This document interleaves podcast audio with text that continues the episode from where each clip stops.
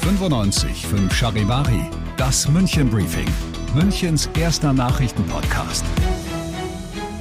Mit Ludwig Haas und diesen Themen. Corona-Wiesenwelle im Anmarsch und S-Bahn-Chaos wegen eines Luftballons. Herzlich willkommen zu einer neuen Ausgabe. Dieser Nachrichtenpodcast informiert dich täglich über alles, was du aus München wissen musst. Jeden Tag gibt es zum Feierabend in fünf Minuten ganz kompakt und zwar von mir alles Wichtige aus unserer Stadt. Jederzeit als Podcast und jetzt um 17 und 18 Uhr im Radio. Viele Expertinnen und Experten haben es ja schon prognostiziert und jetzt sieht es so aus, als würde uns tatsächlich eine Art Wiesen-Corona-Welle treffen. Charivari-Reporterin Ute Elsner, wie sieht denn die Corona-Lage aktuell aus in München? Die Inzidenz ist recht explosionsartig nach oben geschossen. Um 77 Prozent auf 425 jetzt. Deutschlandweit sind es 30 Prozent Steigerung. Das sagen die neuen Zahlen des Robert Koch Instituts.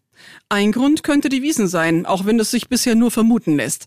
Aber man hat ja an anderen Volksfesten wie dem Gäubodenfest gesehen, dass da ein Zusammenhang sehr wahrscheinlich ist. Ja, das stimmt. Und nehmen wir mal an, die Zahlen steigen weiter. Kommen denn dann auch neue Einschränkungen auf uns zu? Also die bayerische Staatsregierung hat heute erstmal keine neuen Maßnahmen beschlossen. Es bleibt ja nach wie vor bei der Maskenpflicht im öffentlichen Nahverkehr zum Beispiel. Es wurde auch nochmal appelliert, seinen Impfstatus zu überdenken. Ob da dann bei weiter steigenden Zahlen Richtung Wintermonate noch was kommt, kann man jetzt noch nicht genau sagen. Vielen Dank, Charivari-Reporterin Ute Elsner.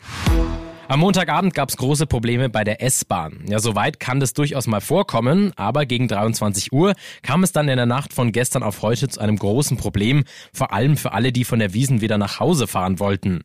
Der Grund am Ostbahnhof war eine Oberleitung abgerissen. Die Stammstrecke musste komplett gesperrt werden. Das Chaos war da natürlich komplett.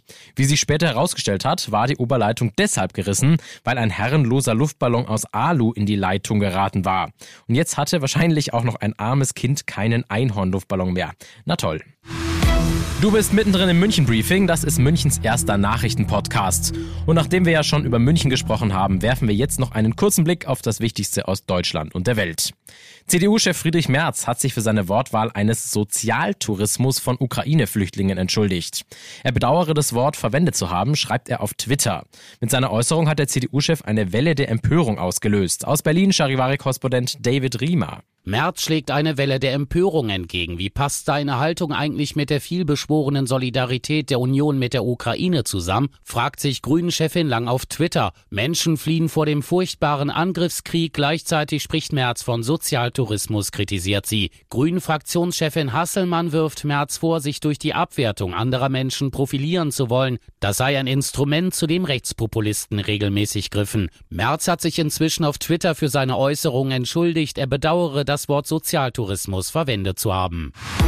Seit der Teilmobilmachung des russischen Militärs verlassen russische Männer das Land in Scharen. Alleine nach Kasachstan seien in der vergangenen Woche fast 100.000 russische Staatsbürger eingereist. Aus Moskau Charivari-Korrespondent Ulf Mauder. Es dürften inzwischen Hunderttausende Russen sein, die das Land verlassen haben, um der Teilmobilmachung zu entgehen. Die Männer erzählen ganz offen, dass sie nicht sterben wollen im Präsident Putins Krieg gegen die Ukraine. Die Flüchtlingsströme reißen nicht ab, weil es hier in Russland immer mehr Gerüchte gibt, der Kreml könnte die Grenzen bald schließen, um die Reservisten im Land zu behalten. Diejenigen, die schon eingezogen wurden, berichten indes von chaotischen Zuständen und mangelnder Vorbereitung und Ausrüstung. Und auch die Proteste im Land gegen die Mobilmachung gehen weiter. Und zum Ende noch eine Meldung aus der Tierwelt. Es gibt nämlich gute Nachrichten aus dem Tierpark Hellerbrunn. Da sind zwei Babys bei den roten Pandas auf die Welt gekommen. Die Zwillingsjungs sind zwar schon im Juli geboren worden, aber jetzt springen sie ab sofort zum ersten Mal selbstständig im Gehege rum. Und bitte tu mir den Gefallen, schau dir die beiden Pandas vor Ort an. Die sind nämlich wirklich zuckersüß. Schade, dass es hier beim Podcast kein Bildmaterial gibt. Ich bin Ludwig Haas und ich wünsche dir noch einen schönen Feierabend. Mach's gut, ciao. 95.5 Charivari, das München Briefing, Münchens erster Nachrichtenpodcast. Die Themen des Tages aus München gibt es jeden Tag neu in diesem Podcast. Um 17 und 18 Uhr im Radio und überall da, wo es Podcasts gibt, sowie auf charivari.de.